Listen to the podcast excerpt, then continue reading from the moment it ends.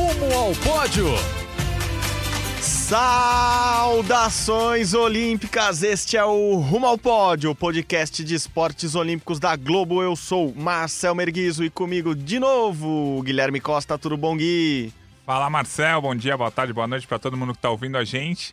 Semana intensa do, no esporte olímpico, hein? Muita coisa aconteceu, a gente vai falar bastante coisa sobre muita coisa. Semana agitadíssima. Não, não, não, não me xingue se eu errar as coisas aqui hoje, Gui, porque é muito número na cabeça. Sim. Eu tava pensando nisso agora, ó guarda esses números para a gente falar. 170, 163, 154, 18, 12 e 6.17. Não dá para jogar na Mega Sena, porque a Mega Sena vai até 60 só, então... E não existe números quebrados é, também, né? exato. Pô, imagina, eu quero jogar 6 e 17 na Mega Sena. O cara deve ter um tilt lá no, no, no, no, balcão, né? Mas aí esses números a gente vai falando, a gente vai fazendo um bingo, aí quando acabar bingo, o programa a gente faz o bingo, bingo do rumo ao pódio. Falou, tá anotadíssimo, tá anotadíssimo. Bom, começamos por um número importantíssimo, 163 dias é o que falta para abertura dos Jogos Olímpicos de Tóquio, abertura às 8 da noite lá em Tóquio. Estaremos lá, Gui? Não, não sabemos ainda, né? não, não sabemos. Estamos não, esperando a... a convocação dos professores, fazendo o trabalho possível, seguindo as orientações dos técnicos e tal, para ver se a gente consegue a convocação. É que começa a definir todos os pré-olímpicos, eu começo a ficar preocupado, né? O nosso não sai logo.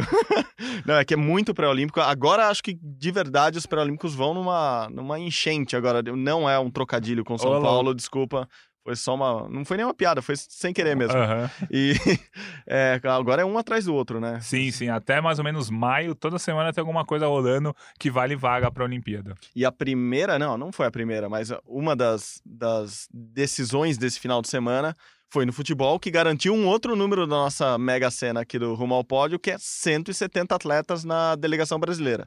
Isso, exatamente. Agora, com o futebol masculino classificado, né? O Brasil ficou em segundo lugar no pré-olímpico, mas ganhou da Argentina de 3 a 0 na última rodada do quadrangular. Está classificado para a Olimpíada. É, a seleção que é atual campeã olímpica está classificada, então são 18 nomes. Opa, 18, 18 para o nosso um bingo. bingo aqui, Caramba, ó. Vamos, vamos zerar esse bingo muito rápido hoje.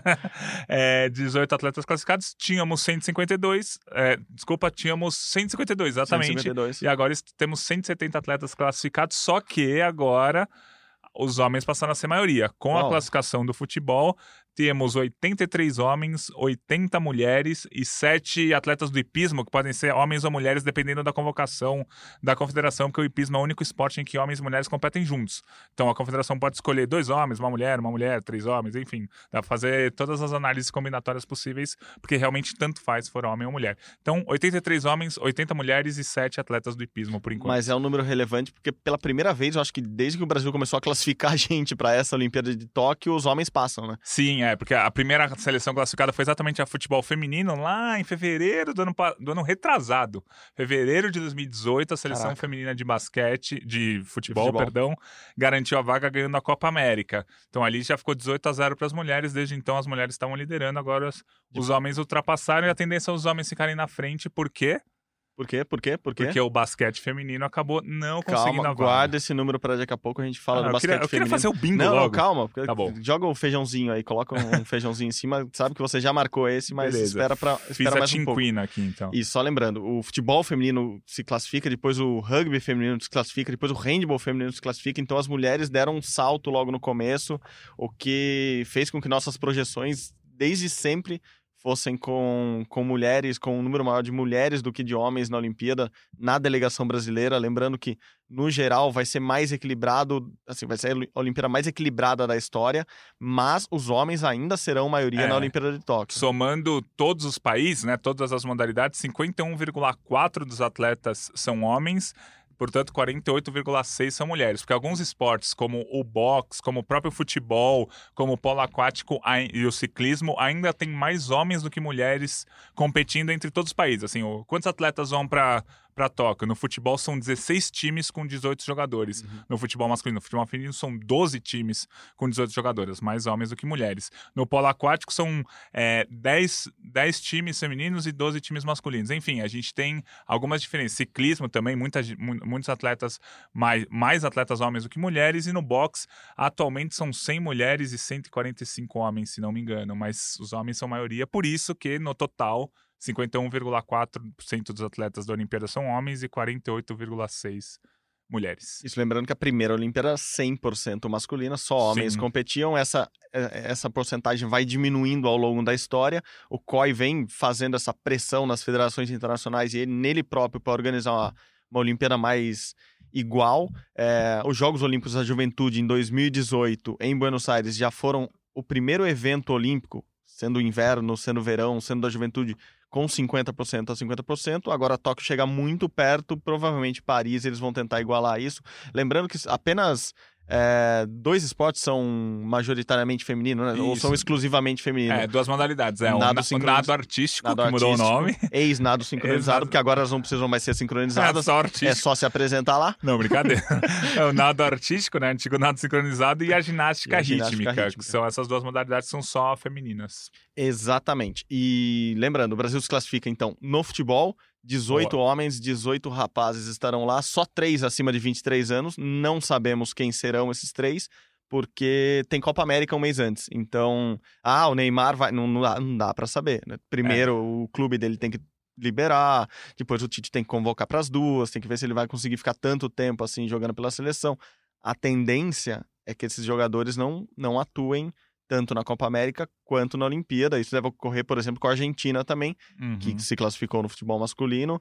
Eh, E cons- imagino eu que o Messi não vá não vá disputar tanto a Aham. Copa América quanto a Olimpíada. Messi que é campeão olímpico. Quando Sim. falam que o Messi nunca ganhou nada pela Argentina, só ganhou uma medalha olímpica e O- de o- ouro. Diga. E- Não, não, perdão, perdão. O futebol masculino é uma grande incógnita, porque todos os países estão na mesma situação, porque temos a Eurocopa e a Copa América antes da Olimpíada, e uma, um agravante é que para a Olimpíada os clubes não são obrigados a liberar os jogadores. Exatamente. A Olimpíada não é uma data FIFA. Então, se o Tite quiser convocar o Neymar, o Neymar tem que conversar lá com o PSG, ou o Tite conversar com o PSG, para eles falarem: beleza, Neymar, vai lá para a Olimpíada, porque não são obrigados. Então, o Brasil tem jogadores com menos de 23 anos que são muito bons, mas a gente não sabe se os times vão, se vão liberar. O Vinícius Júnior, o Rodrigo. David Neres, enfim, tem muita gente, sem contar os acima de 23 anos, por exemplo, o Neymar. O Neymar já disse: quero jogar a Olimpíada. Mas entre ele falar que jogar a Olimpíada e o PSG concordar, o Tite concordar, o Tite concordar e não chamar para a Copa América, ou chamar para a Copa América e não chamar, enfim, é muita coisa. Então, é uma grande incógnita. A gente sabe que o futebol masculino vai chegar com chance de medalha, isso é claro. Mas a gente não sabe o quanto, porque a gente não sabe nem como vai ser o time do Brasil, nem como vão ser as outras seleções, porque todas vão ter o mesmo problema. É, exatamente. Hoje já estão classificados, quase todos os continentes classificaram. Falta apenas a CONCACAF, que começa nesta semana ou na próxima, se eu não me engano. Já, é, acho que daqui duas semanas já define os classificados da CONCACAF. É, para ter o sorteio dos grupos da Olimpíada. CONCACAF que sempre vem com, com uma seleção forte, que é o México. É, histórico, histórica pedrinha Sim. no sapato ou pedrinha na chuteira do Brasil ali em Jogos Olímpicos. Então, México e Estados Unidos estão no mesmo grupo lá na, na eliminatória da CONCACAF, mas há uma semifinal, depois uma final. Classificam-se os dois primeiros lá e esses dois se juntam às outras seleções que já estão classificadas. Por exemplo, Japão, país sede, Coreia do Sul, que vem passando a rapa nos prêmios por aí e de repente chega na Olimpíada. Eu botaria o, o diretor de, de Parasita para comandar a seleção da Coreia do Sul na Olimpíada. Os classificados até o momento no futebol masculino: Japão, claro, é país sede, França, Alemanha, Romênia e Espanha pela Europa, Nova Zelândia, Nova Zelândia pela Oceania, Egito, Costa do Marfim África do Sul pela África, Austrália, Arábia Saudita, Arábia Saudita e Coreia do Sul pela Ásia. A gente lembra que no futebol a Austrália representa a Ásia, digamos Ela assim. disputa as eliminatórias no futebol geral, assim, É. não só olímpico na, na, na, Na na- na Ásia. Ásia, porque achava muito fácil ganhar todo ano na, na Oceania e, e isso não fazia com que o futebol australiano evoluísse. Então eles jogam na Ásia, o que sempre abre é, vaga para Nova Zelândia em outros esportes, Sim, por exemplo, o basquete e, e alguns outros esportes como o rugby, que a Austrália e Nova Zelândia se classificam, se classificam também a Papua Nova Guiné, Bom, você conta que, é que lá o, por, É o muito rugby forte é muito forte. Mas Fiji- abre mais vagas É, né, para esses times, então para essas seleções, esses países. Então E- é, é isso, esses são os classificados: Brasil e Argentina, claro, pelas Américas, Austrália, Arábia Saudita, Coreia do Sul, Egito, Costa do Marfim, África do Sul, Nova Zelândia, Espanha, Romênia, Alemanha, França e Japão. Torneio dificílimo, tirando a, a piada com a Coreia do Sul, que normalmente manda times bons nessa Sim, idade. sim. Os africanos sempre têm aquela polêmica de, de não se sabe ao Aham. certo a idade Aham. deles, mas enfim, ho- hoje em dia isso já é muito mais controlado, mesmo assim as seleções são muito fortes. É, na Europa, pelo menos três das quatro seleções muito tradicionais, né? França, Alemanha. Espanha e Alemanha. Então, com categorias de base muito fortes, Uhum. seleções muito fortes. É um pré-olímpico, um pré-olímpico, uma Olimpíada bem difícil. O Brasil que é atual campeão, é, mas demorou um tempinho para conquistar esse ouro, né? E vai ser uma Olimpíada legal de ver no futebol. Seis sedes, se eu não me engano. E só a final? Ou a final e mais algum jogo no, em, em Tóquio? Não lembro agora. Isso, é. Tem o, to, tem o Tóquio Stadium, né? Em Tóquio. Uhum. E tem Saitama e Yokohama, que é onde foi Isso. a final da Copa 2002. Alguns é... mundiais lá, de quem acompanha mundiais de clubes, sempre. E o Mundial de Atletismo também foi lá, que Exatamente. o Brasil foi campeão. Aí tem Sendai, Sapporo e Ibará, que são as sedes do futebol. Lembrando que na Olimpíada, né, o futebol costuma ser espalhado pelos, pelo país, não só numa cidade. Aqui no, na Olimpíada do, do Rio, por exemplo, tivemos jogos em São Paulo, em Salvador, é, no, no, no próprio Rio de Janeiro, Brasília, enfim. O futebol se espalha pelo país durante a Olimpíada, não é só na cidade. Sapporo, que além do futebol vai receber a maratona masculina e feminina e a marcha atlética masculina e feminina, ou seja, chances do, do Brasil conquistar medalhas em Sapporo, acho que principalmente pela marcha atlética, tanto na masculina quanto feminina, a Érica ou o Caio, ambos com chances, e foi transferida para lá. A gente já até comentou com o Paulo André há algumas semanas, algumas semanas, também conhecida como semana passada, é, que foi trans, transferida para lá por causa do calor. Uh, Espera-se um, muito, assim, uma Olimpíada muito quente em Tóquio, Sapporo que fica um pouco mais ao norte, teoricamente é um pouco mais fria, por isso foi transferida a maratona, foram transferidas maratona e marcha atlética para lá, futebol também lá, então ouviremos bastante de Sapporo, para quem conhece de suco de cevada, tem uma, tem uma conhecida que dizem é fabricada lá. Entendi. Só pra gente envelopar o futebol, é, a gente lembra que o Brasil, independentemente do time que for levar, enfim, de tudo que a gente já discutiu, tem, uma, tem muita tradição na Olimpíada. Ganhou o ouro em, somente em 2016, mas já tinha sido prata em 84, em 88, em 2012, foi bronze em 96 e 2008. Ou seja, é uma medalha muito típica do Brasil no futebol na Olimpíada. Então, seja lá qual o time que o Brasil for levar, a gente conta na nossa projeção uma medalhinha do futebol. Então, é, vamos prestar atenção aí no futebol que é uma competição importantíssima e, como a gente disse, muito disputada vai ser agora em Tóquio 2020. Boa, Gui, boa, Gui. A gente está falando que os homens passaram as mulheres também porque aconteceu algo ruim nesse final Ué. de semana para o Brasil. Cara, esquece em... tudo que a gente falou nos últimos, nas últimas oito semanas sobre esse pré-olímpico de basquete. Ah, lembra? Ah, é só ganhar um joguinho, vai pegar Porto Rico na estreia, é fácil. Eu não sei quem falou isso aqui, mas falaram muito nesse microfone. Eu tenho certeza que o técnico da seleção feminina de Porto Rico pegou o nosso podcast podcast, mostrou para as jogadoras antes de entrar em quadro, ó, oh, os brasileiros já estão cantando vitória, Ficou ó. rodando em looping lá Ficou no, no rodando vestiário. a gente falando que o Brasil já estava quase classificado, que deu sorte na, no sorteio das chaves. Então o que aconteceu no pré-olímpico de basquete? O Brasil perdeu para Porto Rico na prorrogação, depois de estar ganhando de 10 pontos no último quarto e não vai para a Olimpíada no basquete feminino. A primeira vez que, que isso acontece é desde 88, né? A partir de 92 o Brasil foi para todas as Olimpíadas. Então o Brasil perdeu para Porto Rico, perdeu também para a França e para a Austrália e vai ficar fora do basquete feminino depois de sete participações seguidas a seleção brasileira, o que vai diminuir o número de mulheres na delegação brasileira, o que vai fazer com que provavelmente tenhamos mais homens do que mulheres. E a seleção, bom, como você disse, participava desde 92, desde Barcelona 92. Uh, o basquete feminino entra em 76 só, então o Brasil ficou fora 76, 80, 84, 88, começou a participar em 92 e foi mandou mandou um carrinho ali é, de, participações. E eu acho que a gente não tem muito o que. Não é que lamentar, mas assim, o Brasil perdeu o jogo que, que, que era para ganhar, o jogo contra Porto Rico. O Brasil estava ganhando por 10 pontos, faltando ali no, já no último quarto, faltando poucos minutos. O Brasil deixou Porto Rico encostar. Porto Rico empatou Aí na prorrogação, aí Porto Rico é, abriu 10 pontos na prorrogação, o Brasil até tentou buscar no fim, mas não conseguiu. Mas era o jogo da vida, assim. É. Foram oito meses a gente falando, oh, Brasil campeão dos Jogos Pan-Americanos, muito legal. Brasil medalha de bronze na Copa América, muito legal. Mas o jogo que tinha que ganhar mesmo era esse contra Porto Rico e não ganhou. E não era torcida, né, Gui? Claro que a gente, hora ou outra, torce, principalmente para atletas que a gente gosta, para técnicos uhum. que a gente gosta, para modalidades que a gente gosta. Mas nesse caso era uma análise. Qualquer Isso. análise fria diria que o Brasil ganharia com tranquilidade até de Porto Rico, assim. E não era a gente que falava, a gente de dentro da seleção que a gente conversava sabia que esse era o jogo, que esse era o jogo ganhável, ou seja, França e, e Austrália tava na conta já que podia perder e que deveria perder mesmo. Era natural. Era são, natural, são é. seleções favoritas ao pódio em, em Tóquio. Agora, contra Porto Rico, que classificou-se pela primeira vez, a gente viu cenas da- das jogadoras chorando bonito. na arquibancada, porque é a primeira vez que Porto Rico vai na Olimpíada pelo basquete feminino. Porto Rico que tem uma seleção de basquete feminino, de basquete masculino forte, que tem uma tradição no basquete, mas no feminino não tinha. E o Brasil é, é difícil falar isso, ó, tinha obrigação de ganhar. Claro que todo mundo É. entra em quadra para ganhar, entra para classificar, mas era muito possível, era o normal era o Brasil ganhar esse jogo e não conseguiu, teve a bola do jogo na mão, faltando alguns segundos, Uhum. o Brasil ainda teve a chance de armar o último ataque, perdeu, levou o jogo para prorrogação e daí já começou a prorrogação É, mal. a né? prorrogação ah, já tava meio que na cara que o Brasil ia perder, infelizmente. É uma, uma pena, porque depois fica aquele gostinho de quero mais, porque o Brasil contra a Austrália, a Austrália é número 2 do ranking mundial, a Austrália que vai chegar como favorita ao pódio, como você disse na Olimpíada. O Brasil fez um jogo igual, até faltando dois minutos, faltando dois minutos para acabar o jogo, o jogo tava empatado. Mas aí a Austrália acabou ganhando, no fim conseguiu abrir bastante. Mas durante 38 dos 40 minutos contra a Austrália, o Brasil conseguiu jogar de igual para igual. A gente pensa, puxa, se jogasse contra Porto Rico 50% do que jogou contra a Austrália, o Brasil saía com a vaga olímpica, ganharia de Porto Rico e pronto. Mas não, não aconteceu uma pena.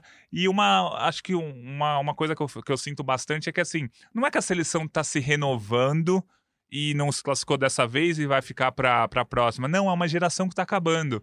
É, Clarissa, a Érica falou que quer ir até 2000, 2024, mas a Érica, se não me engano, tá com 36 anos, ela vai chegar com 40, 41 anos em 2024, todos para ela chegar, mas não é que o time é novo e vai seguir em frente, não, já é um time é, mais envelhecido, se não me engano, 28 anos a média de idade, então não, não é que, tipo, estamos pensando em 2024, não, o foco era 2020, a chance era agora, assim, vai ter que mudar muita coisa para chegar em 2024 e pegar Pelo essa vaga. contrário, né, Gui? É uma, é uma geração, tratando que. Ah, tivemos a geração campeã do mundo, medalhista olímpica com Hortência, Sim. Paula, depois com Janete, enfim. Essa- depois dessa geração, a gente tá numa descendente. Assim, o Brasil caiu na, na primeira fase das últimas Olimpíadas, estava classificando e não estava passando Aham. nem sequer de fase. Dessa vez nem classifica. Vai cair Assim, o que, que a gente, o que, que a gente tem para 2024? A gente tem, teoricamente, um trabalho curto, mas bem feito pelo Neto, o novo técnico da seleção desde o do meio do ano passado.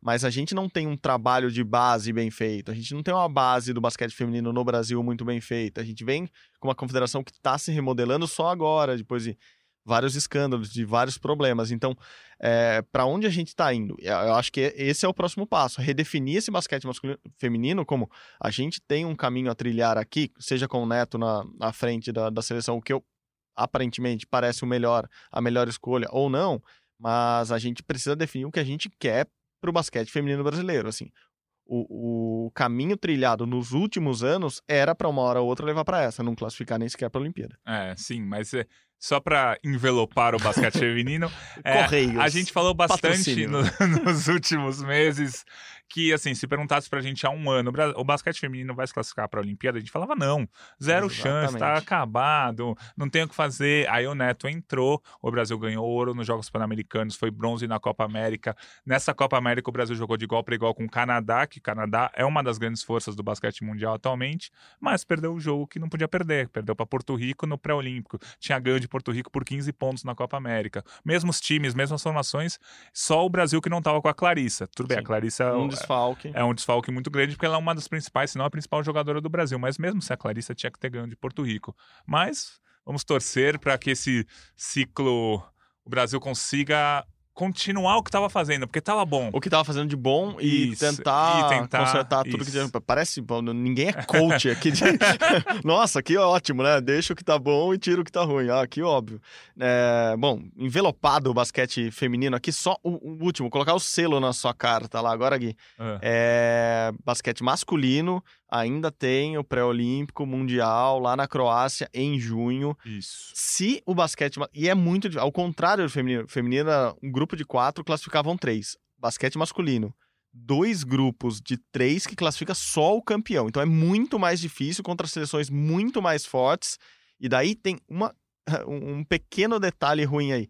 Se não classificar o basquete masculino, o Brasil, pela primeira vez na história, desde 76, vai sem o masculino e sem o feminino. Ou seja, o basquete brasileiro não vai para a Olimpíada de É. Tóquio. Porque mesmo o basquete 3x3, que é a novidade, do, do programa olímpico tal, o basquete 3x3, o feminino já tá fora e o masculino vai disputar um pré-olímpico, é muito difícil. E no último campeonato mundial, o basquete 3x3 do Brasil não ganhou nenhum jogo. É, acho que fez cinco ou seis jogos, se não me engano, e, e perdeu todos. Então, é, vai ser muito difícil, é o que você falou, o basquete fica fora. E entrando até um pouquinho rapidamente no esporte paralímpico, é provável que o basquete de cadeira de rodas do Brasil também não vá para a Olimpíada, para a Paralimpíada. Então é um negócio bem ruim aí essa fase do basquete, mas a gente torce para em junho o Brasil claro, conseguir claro, essa vaga o Brasil no masculino. Tem, tem uma seleção boa, de novo, uma geração boa que tem chance de conseguir, mas a vaga é muito, muito, muito difícil. É isso, é torcer, mas é só em junho também. Então, ali nas vésperas da Olimpíada, saberemos se se Marcelinho Huetas e companhia irão para Tóquio ou não. Ou irão para Tóquio apenas assistir. Eles sempre têm Ah, essa pode, chance. eles né? podem fazer o que, eles quiserem. Eu, se né? fosse atleta, eu acho que iria assistir, não é, sei. aquela história do vai assistir pela TV, não necessariamente. O cara pode ir e acompanhar ao vivo, ele só não vai jogar. Mas enfim, a gente vai torcer aí pro basquete masculino se classificar. Boa, Gui, boa. Bom, passando para. Voltando para o nosso bingo, que eu nem sei o que, que a gente já acertou, mas vamos no um outro número aqui que me número aparece. grande, número grande. Você quer um número grande Ah, agora? não, você vai falar um número pequeno, pode falar um número não, não, pequeno. você quer o grande ou o pequeno? Agora? Você que manda, Marcelo. Tudo bem, tudo bem. Vamos no grande primeiro. Então, 154, é isso? É esse Isso. número que você queria lembrar? Isso, Boa, exatamente. 150. Fizemos Você já ficou aqui. 100.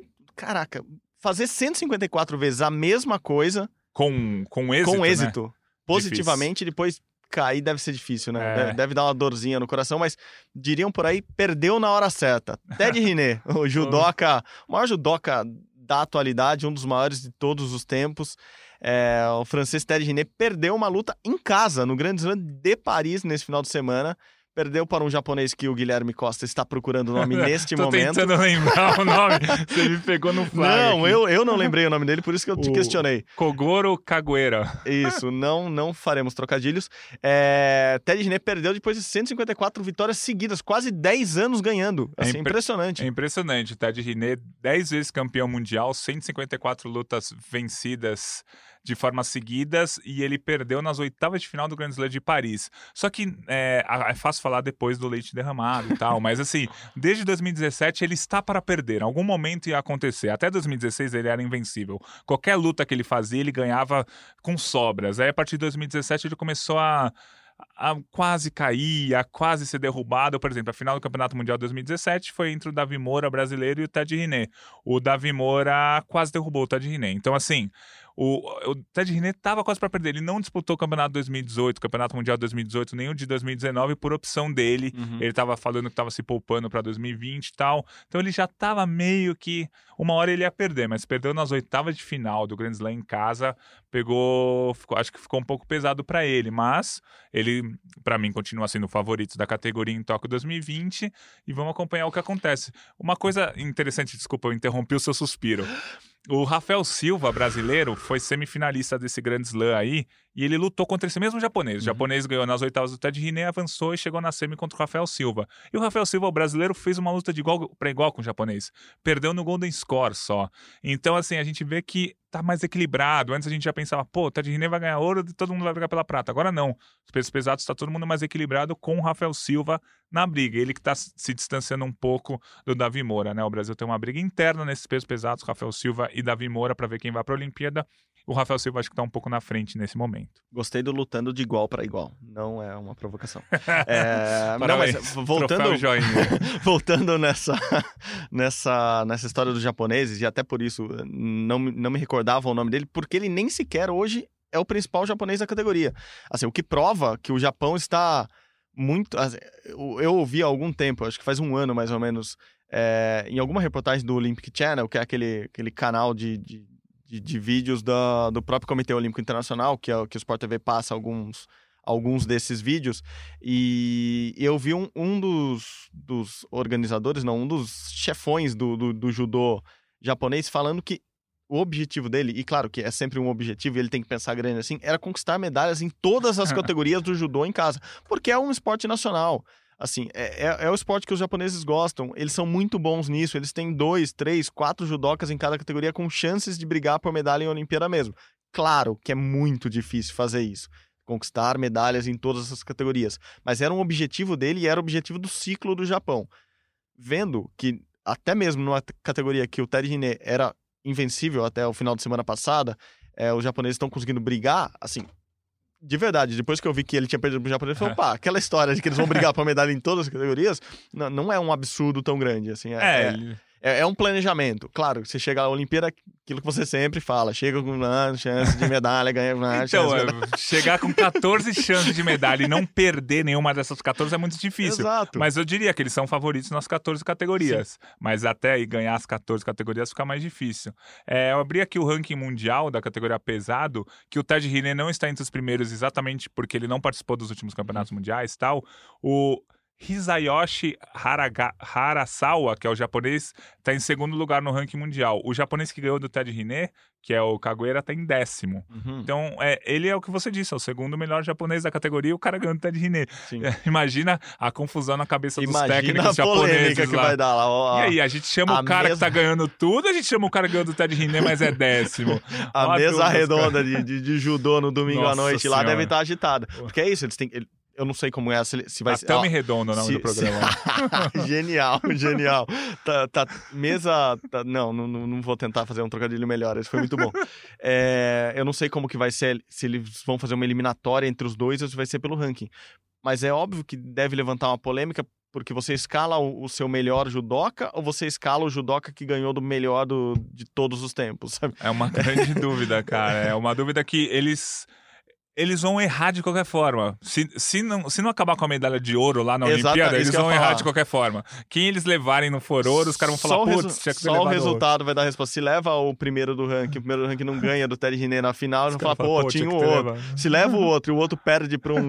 Qualquer um. Não, Com o perde pro, Silva, é, brasileiro. é, perde pro Baby nas Aham. oitavas, nas quartas de final, pronto. Pô, tinha que ter levado.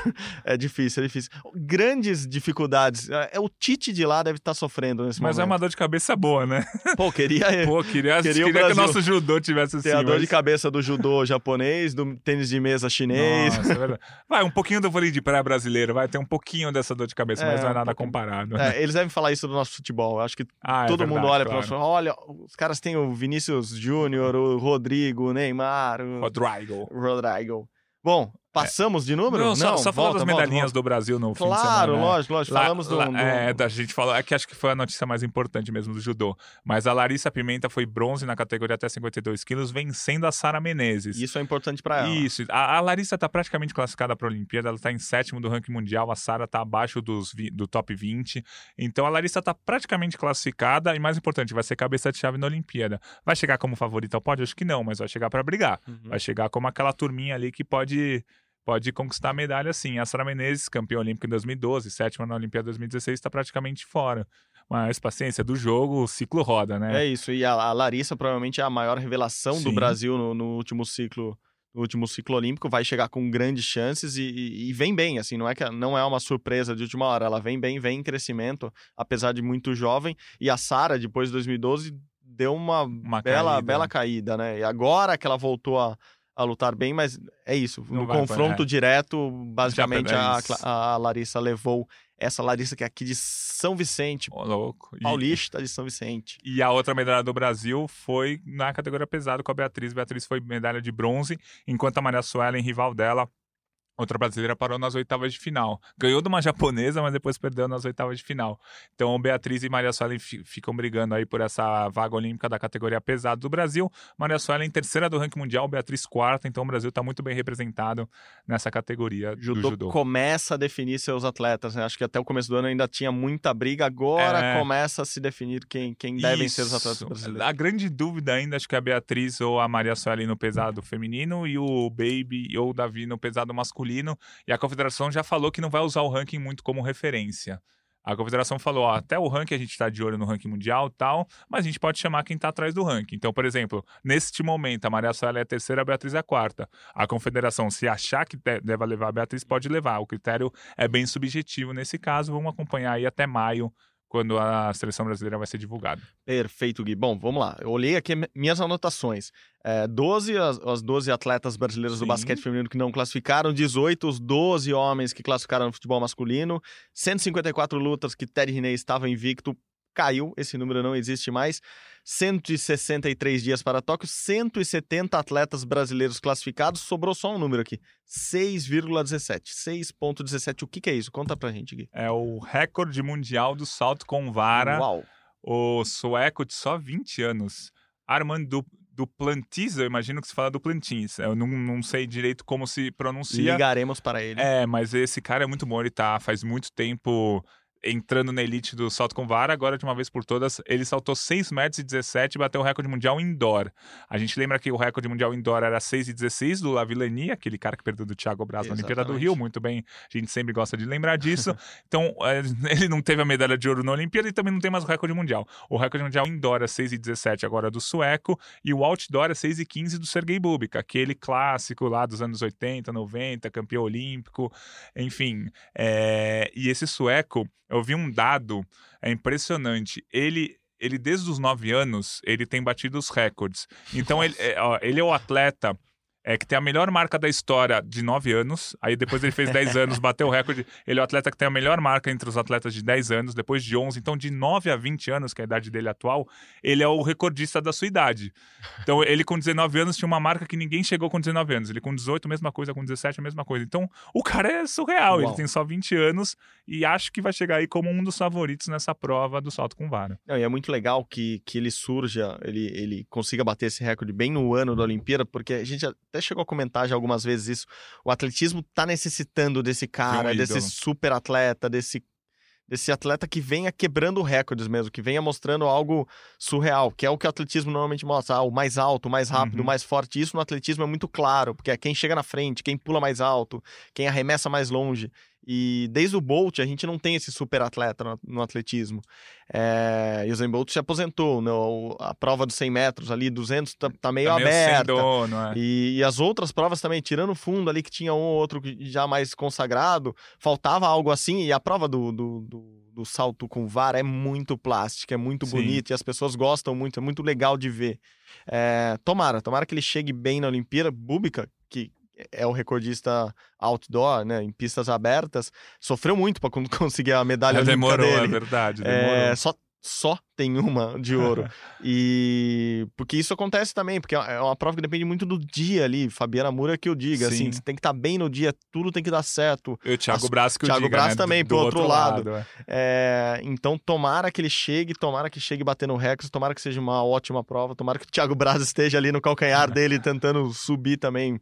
É sarrafa, é. sarrafa ali. Vai ser muito legal. É, eu acho que é muito bom o surgimento desses caras para a Olimpíada. E ele tá com a marca de 6,17, só para fazer uma comparação, o Thiago Braz foi campeão olímpico com 6 metros e 3 centímetros. Recorde olímpico. E era o recorde olímpico. Então o cara bateu é, 13 centímetros, 14 um centímetros a mais, mais do que o Thiago fez quando ele foi o campeão olímpico. O Thiago que disputou um torneio nesse fim de semana e saltou 5,80. Ficou em quarto lugar, tá começando a temporada tal, mas o Thiago tá num Assim, não, não vou duvidar mais do cara. O cara foi campeão olímpico não, em lógico. casa, batendo o recorde olímpico, ano do favorito. Mas ele não vai chegar como favorito na Olimpíada. Ele tá com 5,80 ali. É, o ano passado também não passou de 5,90, acho que 5,92. Ele não tá fazendo marcas de medalhista olímpico, mas não vou duvidar nada que ele chegue numa final olímpica e consiga a marca. Então o Thiago Braz tá inconstante, mas confio no cara depois do que ele fez na Olimpíada. Boa, boa, Gui. É, para começar a encerrar os trabalhos aqui, algo do termômetro olímpico para a gente ou ficar atento ou destacar essa semana. Essa semana tem até os mundiais de vela. Mundial de vela parece que tem a toda hora. É. que houve um descompasso nos mundiais. Por exemplo, o mundial da Martina e da Caína foi no final do ano passado e vai ser de novo agora no começo desse ano. É, é, um, é um mundial para a gente ficar atento. Vela sempre traz muitas medalhas para o Brasil. Além disso, o termômetro olímpico pode esquentar ou esfriar a semana para alguma coisa? Diga aí. Então, o Mundial de Vela é, é curioso, porque é um dos, uma das poucas modalidades que tem o campeonato mundial no mesmo ano da Olimpíada. A Martina e a Kena querem ganhar o campeonato mundial? Claro que querem, mas assim, elas não estão muito focadas e tem coisas muito diferentes. Por exemplo, é, o Mundial não vai ser no Japão e, e elas já querem estar acostumadas, querem saber como que são as raias, os ventos ventos, as correntes do Japão. Então, é um mundial que vai ser muito legal se elas ganharem, mas também não vai mudar muito a cotação do dólar se elas não Não, não pelo amor de Deus, não pode mudar a cotação do dólar, já tá ruim demais a cotação e, do dólar. E, e falando em cotação de dólar, tem o mundial da classe laser, que é a do Robert Scheid. O Robert Scheid que voltou, foi, voltou, foi, voltou, mas vai, vai para sua sétima Olimpíada é, de, de novo na classe laser, ele tinha tentado uma outra classe. É, ele vai garantir, né? Muito, 99% de chance de garantir a vaga dele agora nesse campeonato mundial, porque ele só não vai para a Olimpíada se algum outro brasileiro for ao pódio nesse campeonato mundial, o que infelizmente não vai acontecer. Então, Robert, infelizmente, para o Brasil, né? Assim, pra, pela torcida brasileira. Então, o Robert Scheid vai ser um nome indicado é, para a Olimpíada. Ele conseguiu essa vaga pelo resultado que ele fez no ano passado, ficou em 16 no Campeonato Mundial. Ele é muito bom, mas ele tem 47 anos numa classe dominada por atletas de 20, 22. Então, é, o físico faz muita diferença. Mas, conforme a gente costuma falar aqui, eu não vou duvidar do Robert Scheid, né? O cara é o maior medalhista da, da história do Brasil em Olimpíadas, dois ouros, duas pratas e um bronze, então não vou... e a outra Olimpíada que ele não ganhou medalha, ele foi quarto. Então, tipo, eu não vou duvidar muito dele. Mas são esses dois campeonatos mundiais essa semana que vamos acompanhar, vamos ver quem vai ganhar tal, mas acho que não vai mudar muito os favoritos para Tóquio esses campeonatos mundiais. Perfeito, Gui. De novo, muito obrigado. Foi ótima essa semana de novo, com muita coisa para comentar. Os número, o número de atletas aumentando no Brasil, o número de dias para a Olimpíada abaixando. A gente vai nessa, nessa contagem regressiva para cima ou para baixo nos atletas, para baixo nos, nos dias. E agradecendo de novo hoje com a participação de Henrique Totti nos Uhul. trabalhos técnicos aqui com a gente, Guilherme Costa aqui de São Paulo comigo, Marcel Valeu. Merguizo, este é o Rumo ao Pódio, saudações olímpicas, tchau, tchau! Valeu!